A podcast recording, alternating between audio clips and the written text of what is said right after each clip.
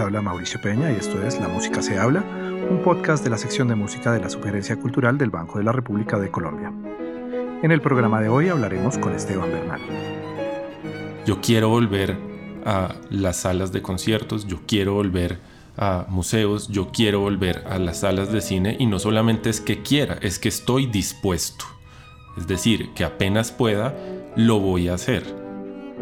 Esteban Bernal es guitarrista clásico egresado de la Pontificia Universidad Javeriana, de donde también se graduó como magíster en Relaciones Internacionales. Ha trabajado en la Dirección de Asuntos Culturales de la Cancillería y desde 2015 conduce programas radiales en torno al jazz y las músicas afroamericanas en Javeriana Estéreo y UN Radio. Actualmente investiga sobre las representaciones del jazz en la literatura estadounidense y cursa una maestría en estudios americanos en la Universidad de Heidelberg en Alemania. Un artículo suyo titulado En defensa de antiguos valores se encuentra publicado en el portal cultural del Banco de la República www.banrepcultural.org. Esteban, bienvenido. Hola Mauricio, muchas gracias por este espacio. Bueno, antes que todo, eh, ¿cómo estás? ¿Cómo han sido estos meses de cuarentena?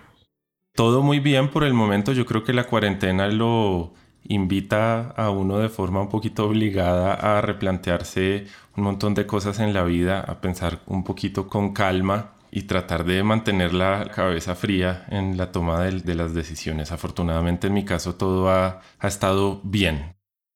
Esteban, la tesis central de tu artículo en defensa de antiguos valores, que está publicado en el portal de la Sugerencia Cultural del Banco de la República, www.banrepcultural.org, es que con motivo de la intersección o de que estén pasando al tiempo la pandemia y una gran revolución digital, se está haciendo un replanteamiento radical de los valores que han rodeado a los espectáculos públicos desde la antigua Grecia.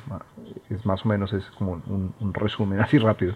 En el artículo describes a la antigua Grecia como una sociedad del espectáculo. Entonces remontémonos a esa época y cómo funcionaba esa sociedad griega y qué papel jugaba el, espectáculo público en ella.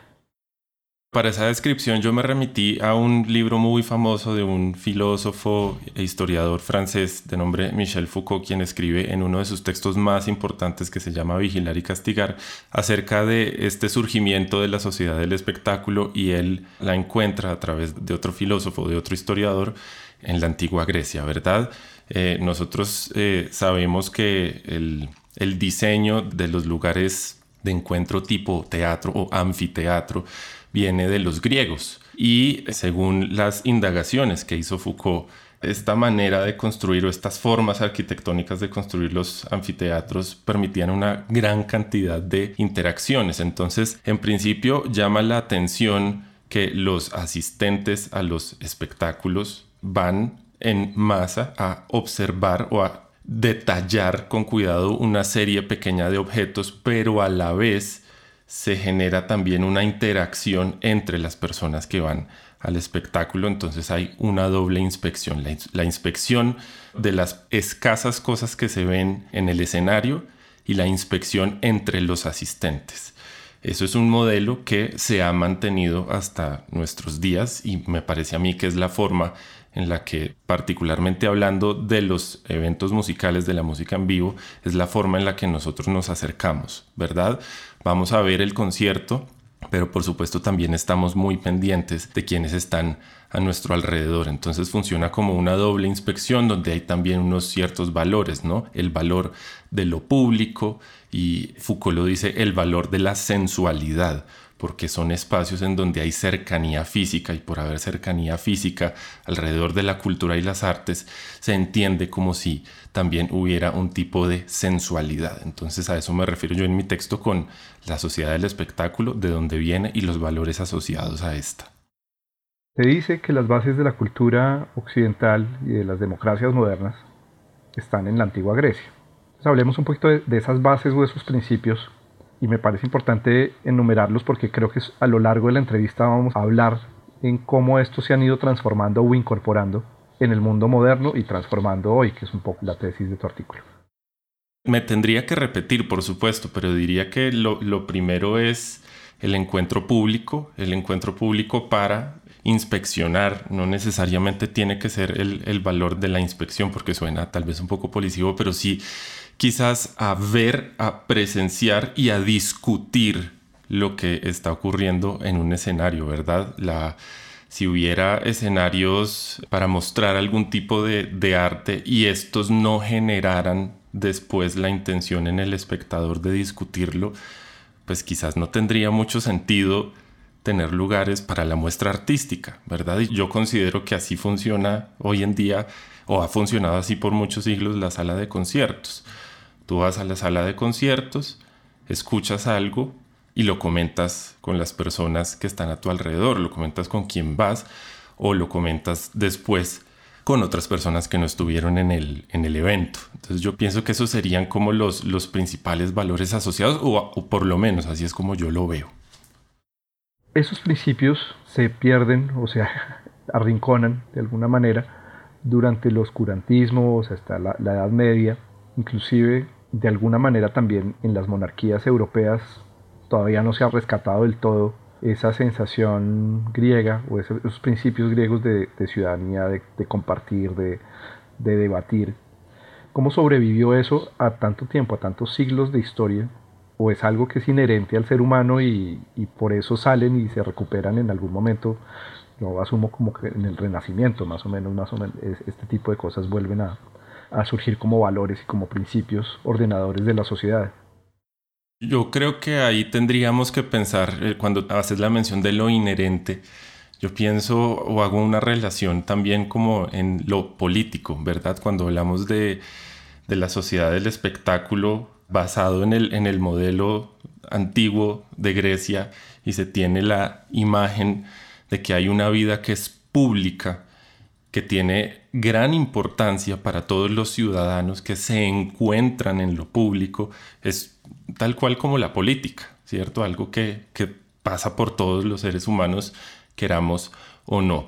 Cuando los tiempos en los que las artes son tomadas eh, las artes y el conocimiento son tomados eh, por órdenes religiosas, entonces pareciera como si se diluyera un poco esa, esa figura de lo público que resurge después en, en, el renacentismo. Y la, digamos que la segunda parte o parte de mi argumentación en el texto que escribí tiene que ver precisamente con eso cómo a lo largo de varios siglos, después del siglo, no sé, 13 o 14, empiezan a, como a resurgir esos valores de lo público, pero también se empiezan a resignificar, ¿verdad?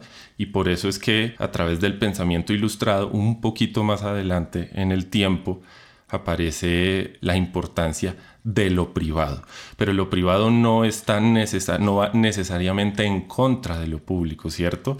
Eh, a través de lo privado, de las prácticas artísticas privadas y el surgimiento de una cantidad de prácticas que tienen que ver con las artes en la intimidad del hogar, no van en contravía de la vida pública. Entonces, yo diría que vemos como en los últimos siglos, tres, cuatro siglos, eh, empieza a haber como un balance entre vida pública y vida privada alrededor de las artes y que no se eliminan la una con la otra. Pondemos un poquito en eso. Entonces, en el artículo mencionas el surgimiento de la música de cámara, el surgimiento de la sala de conciertos. Todos estos principios de transparencia, de participación, de cercanía física, de la sensualidad, cómo se dan en un ambiente siglos más tarde, siglos XVIII y XIX, con el surgimiento ya de la música como un espectáculo que se comparte, eh, que también está en la casa, como lo mencionas. ¿Cómo se va consolidando ese fenómeno que, como también lo dices en el artículo, nos acompaña al día de hoy? Yo creo que lo que ocurre es como un complemento, ¿verdad? Eh, por supuesto es muy, es muy difícil hoy en día decir cómo era o, tratar de indagar cómo era la sensación de lo privado o cómo se vivía la vida privada en los tiempos de la antigua Grecia. No sé qué tanta documentación haya de eso y tampoco, tampoco he escarbado. Sabemos que durante los siglos XVIII, XIX creció en importancia la esfera privada del ser humano y dentro de la esfera privada del ser humano una de las prácticas asociadas a la cultura, una de las prácticas culturales se manifestaba a través de las artes. Por ejemplo, menciono en el artículo eh, la literatura. Surge la novela como género literario y la novela como género literario entonces empieza a leerse en casa, en la intimidad del hogar, cuando empieza a haber además más gente que está alfabetizada. Y sucede algo similar con la música. También hay una cierta alfabetización musical de la ciudadanía y la gente empieza a consumir, hacer, practicar música en la intimidad del hogar, en la sala de sus casas. Y todo esto surge también con la emergencia, si hablamos particularmente de la música, de la música como actividad económica. Entonces, el caso más claro es el de las editoriales, ¿no? Entonces las editoriales empiezan a publicar las obras de los compositores y el ciudadano común empieza a consumirlo y empieza a incorporar en su vida privada la práctica musical y además de eso se empieza a convertir en una suerte de aficionado y de pronto hasta experto. Y estos nuevos, eh, digámoslo, valores del, del individuo, repito, eh, no entran en contradicción con la vida pública y de hecho la complementan. Por eso también digo, cuando hoy en día, no todo el mundo, pero uno va a la sala de conciertos, uno está yendo de la mano con aficionados que saben de lo que están viendo, de lo que están presenciando. Y eso permite entonces que se generen conversaciones y que lo que ocurre en el escenario, en un evento musical, en un evento de música en vivo, no se quede ahí, sino que trasciende, trasciende el lugar y trasciende en el tiempo. Me parece interesante esa, observación porque lo que da a entender un poco es que ese discurso musical no solo lo construye el creador, el intérprete, sino que al mismo tiempo el público con cierta concepción o cierta familiaridad con el lenguaje que está presenciando, también es un actor en la construcción de ese mensaje. O sea que parte de tener una expresión artística viva es esa comunicación, ese diálogo, esa interacción entre público, creador e intérprete. Sí, por supuesto, yo, yo lo veo así eh, y yo que, soy músico eh, de formación, también lo, he vivido así en, los momentos en los que he tocado para un público, porque uno sabe que lo que uno está haciendo va a generar algo en quien lo está escuchando.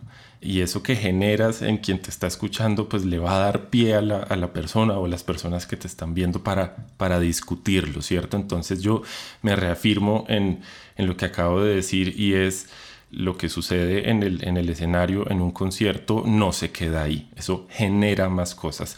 De allí, eh, por ejemplo, si nos vamos un poquito atrás en el tiempo, pues de allí la crítica, ¿cierto? Eh, la crítica entonces es el comentario experto de quien puede que esté en la capacidad de hacer eh, lo, lo, que está haciendo el, el artista, pero puede que no Puede que el, crítico musical no sea músico de formación. Puede que el crítico literario no sea literato, no sea, o sea, no sea escritor de, oficio. Entonces, me parece que, lo que ocurre en el caso específico de la sala de conciertos, pero eso se puede trasladar a otros, a otros campos del arte, es que se genera un entretejido entre distintas personas. Y de ahí también surgen, hago el comentario en, mi texto, surgen las, las industrias culturales, ¿no? Entonces es, surge como una gran cantidad de gente que se relaciona alrededor de una práctica artística y que van más allá del artista como creador o del artista como intérprete. En el artículo planteas otro punto de giro eh, en lo que llamas, o pues se llama, la posmodernidad, pero que es un término que a veces se va barajando como con cierta facilidad. ¿Cómo entiendes tú la posmodernidad y qué es ese fenómeno de la posmodernidad y por qué es ese un punto de cambio eh, sobre este tema que venimos hablando, de, la relación de la cultura y del espectáculo y de los valores asociados al mismo? Sin duda alguna, el término posmodernidad es quizás uno de los términos más controversiales que hay dentro de los mundos de las ciencias sociales y de las humanidades, porque es algo en lo que los teóricos finalmente no logran ponerse de acuerdo acuerdan que si hay algo que sea posmodernidad, esto empieza desde hace unos 50 a 70 años. Y lo que yo hice para mi texto fue recurrir a un sociólogo colombiano que se llama David García, que escribe un, un artículo corto que se llama Breve Cartografía de tres usos de la noción de cultura, porque quise ligar esa noción de posmodernidad con la noción de, de cultura y cómo entendemos la cultura hoy en día. Y entonces se encuentran estas dos nociones de posmodernidad y cultura básicamente en un cierto cambio eh, no sé qué tan radical, de pronto es más bien la continuación de unos cambios que vienen de, desde antes, desde lo que Foucault llama la época clásica, siglos XVIII y XIX, en donde en nuestra contemporaneidad la cultura y las artes están de cierta forma definidas por los modelos económicos o definidas por la actividad económica. Entonces yo me remito a dos puntos en ese acercamiento de, David García a la posmodernidad. Entonces uno tiene que ver como, con la cultura como un bien económico, ¿cierto? Eh, la cultura como un bien de intercambio que se compra y que se vende y por ello se comporta según leyes del mercado. Y el segundo punto tiene que ver con la, incorporación de lo, tecnológico o de, de las tecnologías informáticas en la economía y cómo esto afecta a la producción cultural o la producción artística. Sin duda alguna, hoy en día es muy difícil, no digo que no exista, pero es muy difícil ver que la producción cultural o la producción artística no esté influenciada o definida por estos dos puntos, por la economía, los modelos económicos de intercambio y por la incorporación de, la, de las herramientas de tecnología informática y hoy en día, o sea, hoy 2020, tecnologías digitales. De ahí dos términos que a mí me parecen clave para entender esta discusión. Uno es el de la inmediatez el otro es el de la obsolescencia, ¿no? Hoy en día, la, eh, si hablamos inclusive en el mundo de las artes, hay muchas cosas que son, bueno, no, no solo de las artes, la, digamos la cultura que son inmediatas, son productos rápidos, son productos ágiles y son productos fáciles. Y a la vez también puede ser productos obsoletos, ¿no? En su, o, que dentro de muy poco se vuelven obsoletos. Los, el ritmo de la industria musical va tan rápido, tan rápido, tan rápido que para estar, no sé, digamos, a la moda hay que reinventarse cuatro, cinco, seis veces al año. Eso nos lleva al momento actual y es que esta revolución de el MP3, Napster, etcétera, la digitalización, esa revolución tecnológica se está cruzando en este momento con una situación casi que sin, sin precedente en el mundo que es todo lo que ha generado la pandemia del COVID-19. No que antes no hubiera pandemia, sino que se cruza en un momento de un mundo absolutamente interconectado y en donde mandarnos a todos a trabajar a la casa, o a casi todos, fue posible, justamente por estas herramientas tecnológicas. Sin embargo, en el artículo tú eres bastante crítico, te apoyas también en, otros filósofos, pensadores actuales, y usas el término de la sociedad de la transparencia, y cuestionas unos mantras o unos principios, o yo no sé cómo llamarlos, que, que, ese mundo tecnológico ha traído. Me gustaría que habláramos de algunos de ellos y, y, los pongamos en contexto de cómo se da eso en el mundo de la música. Entonces quisiera empezar por uno, uno que tú mencionas y es creer o decir que este mundo digital trae para nuestro mundo una transparencia. Para ese comentario entonces yo me basé en un filósofo de, origen coreano, pero que vive hace muchos años en, en Alemania, que se llama Byung-Chul Han y que hoy en día precisamente en estos días de coronavirus ha estado sonando muchísimo porque él ha sido eh, muy crítico de lo que está sucediendo, digamos, la cierta implementación de, la, de, las tecnologías digitales para el control de la, de la pandemia y cómo eh, hay una cierta oposición entre el modelo europeo con el modelo asiático.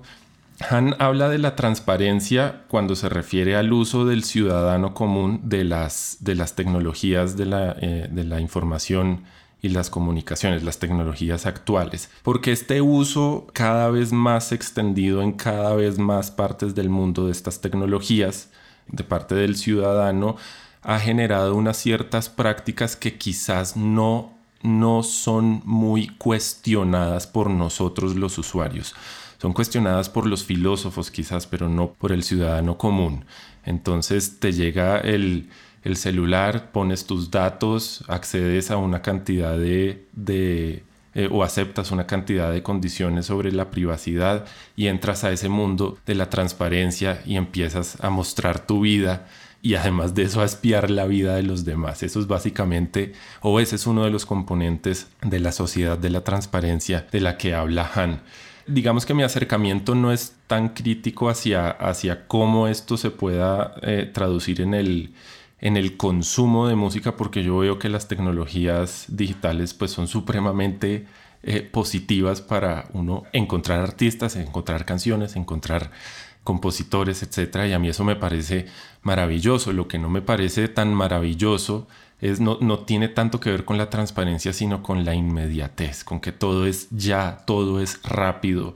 Entonces, si, si llega una canción y a los 10 segundos no captó tu atención, la quitas y pones otra. Entonces ya no hay, pareciera como si, como si no hubiera tanta disposición de, algunas personas de sentarse y oír con atención algo. Y, oír con atención, guste o no guste. Y para hacer mi respuesta corta, voy a poner un ejemplo. A mí no me gusta el reggaetón, pero yo oigo reggaetón porque me gusta hablar con argumentos de por qué no me gusta. Pero también hay un fenómeno eh, relacionado con esto de la transparencia que, me parece curioso y es que hay ciertos artistas que han optado por exponer por completo su vida en redes sociales, o sea que parte de ser artistas es llevar esa, ese acto de mostrarse no solo en el escenario, sino también en su vida privada. Y yo creo que cuando podemos mirar un ejemplo de la transparencia llevada al extremo, pero ahí digamos que creo que una de las preguntas que surge es si esa transparencia es verdad, o sea, si esas personas que se están mostrando en línea, que, aparentemente su vida es, está tan expuesta, si realmente nos están mostrando su vida o es, o es una actuación adicional. Y que ahí la pregunta sería, ¿realmente es transparente esa aparente transparencia? Sí, pues precisamente eso es lo que, lo que dice Han cuando él dice que nosotros reconocemos al, al otro a través del like o que eh, nos engañamos o nos creemos uno de esos mantras de los gurús de la tecnología de que la transparencia tiene algo positivo, ¿verdad? Por eso, por eso están los filtros en las cámaras fotográficas de los celulares para que no se vea más bonito. Por eso eh, hay una cantidad de gente que en sus cuentas de Instagram solo pone fotos de viajes maravillosos y de comida deliciosa y súper atractiva a la vista que se ve, ¿cierto? Por supuesto, esto no es, esto no es la realidad por completo. Entonces yo digo, la transparencia vista así, como voy a, voy a abrir las puertas de mi casa, voy a mostrar mi intimidad, yo no lo haría porque, digamos, no solamente por razones de seguridad, sino porque yo digo, en, en la vida del ser humano pasan tantas cosas, tanto positivas como negativas, que si el, la práctica aceptada dentro del uso de las redes sociales es que muestres lo positivo, pues no, yo creo que en mi vida no, aunque hay muchas cosas positivas, no son, no son las más.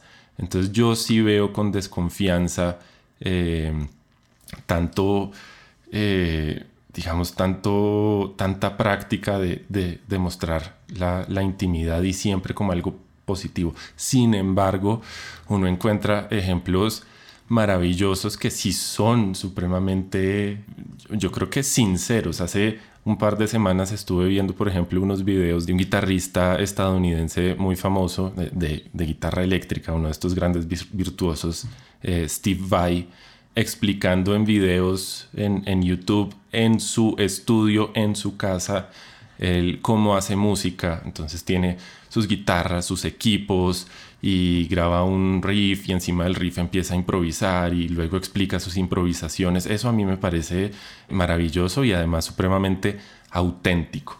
Pero hay que buscar los casos porque no siempre eh, todo es tan positivo a mi manera de ver.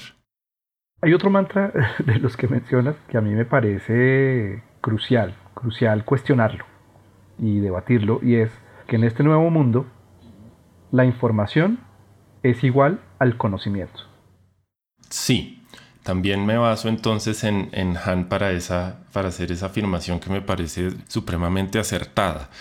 Hoy en día, entonces, con esta herramienta que tenemos maravillosa que se llama Internet, ya no hace falta salir de, pareciera como si ya no, ya no hiciera falta salir de la casa para aprender o para enterarse o para analizar, porque todo está ahí, ¿verdad? Cualquier, casi cualquier producto, elemento, eh, información que uno necesite, la encuentra en Internet, ¿verdad? Pero yo comparto con Han que información o datos no son conocimiento, no, no, pongámoslo en, en términos musicales. Puede que yo tenga una cuenta en Spotify y que yo esté siguiendo a 8000 artistas, pero por supuesto no conozco eh, la vida y la obra de los 8000 artistas porque son demasiados y porque no hay tiempo en la vida para dedicarle a 8000 artistas. Entonces yo puedo decir, eh, en mi caso, tengo la discografía completa de los Beatles, eh, tengo la discografía completa de Luis Alberto Spinetta. Puedo hablar de los Beatles y puedo hablar de, de Spinetta. No me interesa hablar de más y no podría hablar de más, ¿cierto?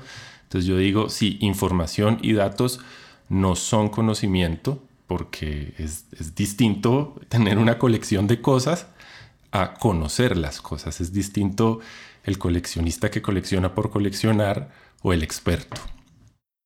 Lo cual me lleva entonces a, a preguntar cuál es esa tensión que tú encuentras entre el mundo, esos valores o principios que veníamos discutiendo del mundo griego, de que haya una comunicación participativa, una cercanía, con el exceso de información por un lado que puede haber en, el mundo digital y también esa distancia y esa capacidad de movernos entre contenidos sin que nadie nos pare, sin tener que retirarnos en silencio del teatro, simplemente podemos cambiar con un clic de escenario, de género, de artista, de país. ¿Cómo se mantienen esos principios o cuál es la tensión que tú ves ahí? La tensión que yo veo es que yo pues, soy un poquito pesimista en, el artículo que escribí, o no sé si tanto pesimista, pero sí elevo unas ciertas preguntas que considero que necesitan de reflexión. Y es que quizás la sobreexposición a información que tenemos hoy en día y especialmente en esta coyuntura, encerrados en nuestras casas por el coronavirus y toda esa, eh, esa marea inagotable e inacabable de información quizás pueda socavar esos, esos valores antiguos de la vida pública, del encuentro público, de la inspección doble de un público que inspecciona una pequeña serie de objetos y que entre sí se inspecciona. Entonces yo digo, maravilloso que tengamos la oportunidad de pensarnos durante la cuarentena, maravilloso que podamos eh, reflexionar, maravilloso que podamos conocer otras cosas porque estamos pasando más tiempo frente a nuestras pantallas, pero mejor si fuera de la mano con reflexión sobre lo que está pasando para no socavar o no dejar de lado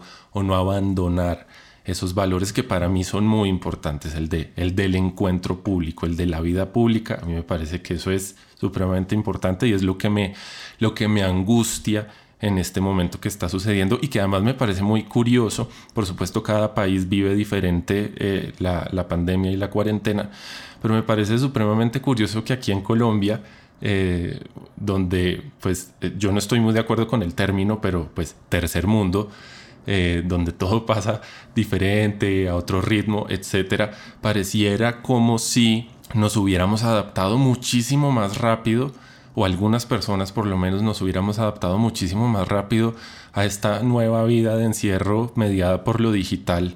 Y en Europa, eh, en donde el, el, virus llegó, digamos que el, el, contagio fue rapidísimo, cientos de miles de personas en dos, tres semanas y cientos de miles de muertos, etc.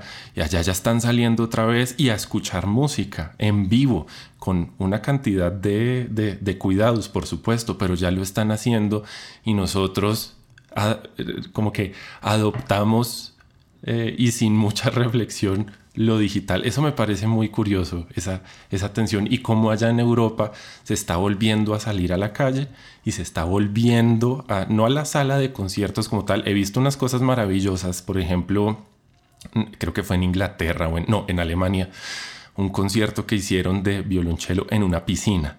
Desocuparon la piscina para hacer como una suerte de, de caja de resonancia con, con, con la piscina y pusieron, no sé, 8, 10 sillitas y al frente un violonchelista. Entonces vemos allá cómo no se dejan de lado esos antiguos valores que, repito, para mí son muy importantes.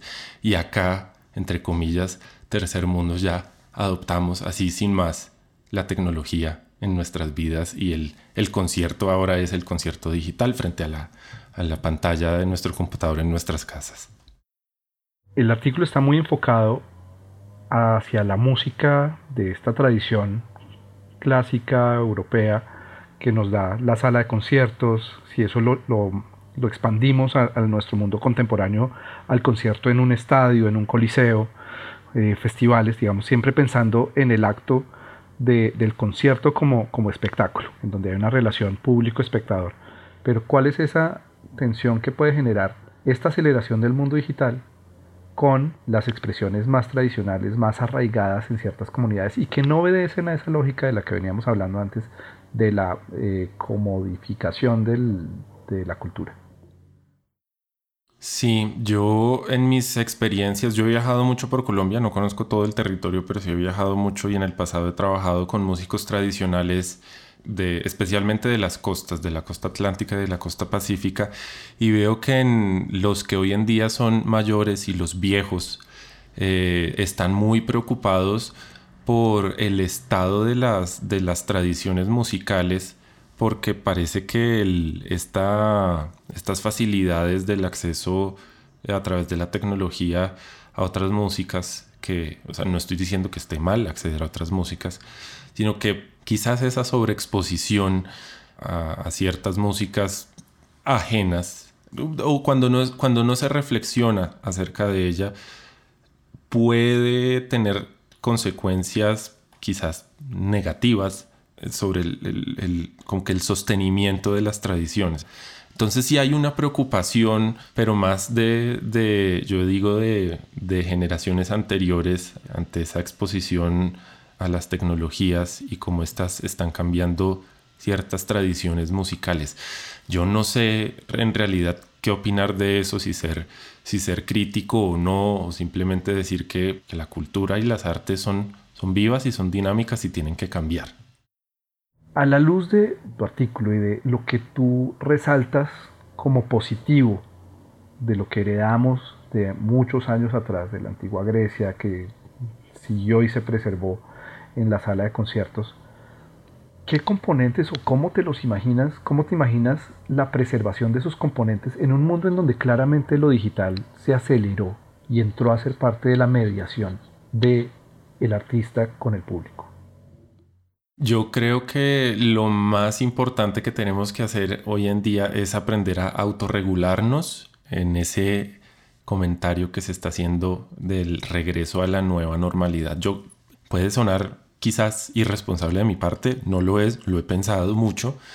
Yo creo que hay que sopesar muy bien, o sea, poner en una balanza lo que está sucediendo con nuestras, nuestras vidas eh, en la intimidad del hogar y el consumo de música o el consumo de cualquier otro tipo de, arte y no ponerle un fin, pero sí no, definitivamente no dejar que, que, esa, que esa sea la nueva normalidad en nuestra interacción con el arte. Yo creo que, a ver, yo quiero volver a las salas de conciertos, yo quiero volver a museos, yo quiero volver a las salas de cine y no solamente es que quiera, es que estoy dispuesto. Es decir, que apenas pueda, lo voy a hacer.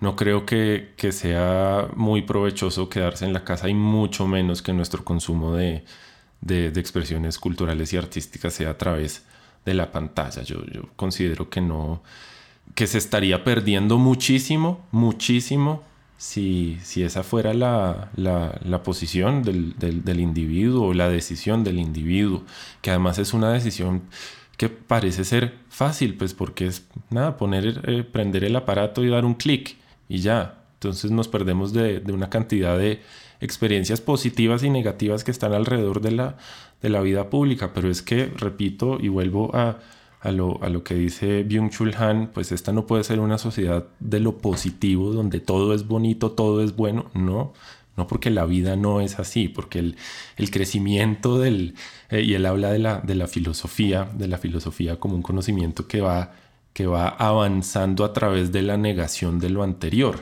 ¿cierto? Como la, esa, práctica hegeliana, vamos a, negar lo anterior para poder eh, generar algo nuevo. Y así es como sucede, y así sucede también en la música, ¿verdad? Cada cambio de, estilo, género, lenguaje es por la negación de lo anterior. Entonces yo digo, no podemos renunciar a eso, no, no podemos dejar que, nuestro, nuestra interacción con el mundo de la, de la cultura y las artes sea así de fácil.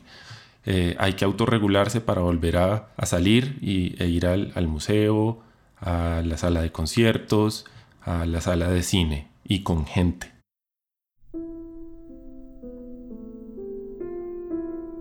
El artículo en defensa de antiguos valores escrito por Esteban Bernal se encuentra en el portal cultural del Banco de la República www.banrepcultural.org. La actividad cultural del Banco de la República también está en diferentes redes sociales. Síganos en Facebook como Sala de Conciertos Luis Ángel Arango y en Instagram, Twitter y YouTube como Banrep Cultural. La Música se habla es una producción de la sección de música de la Subgerencia Cultural del Banco de la República de Colombia.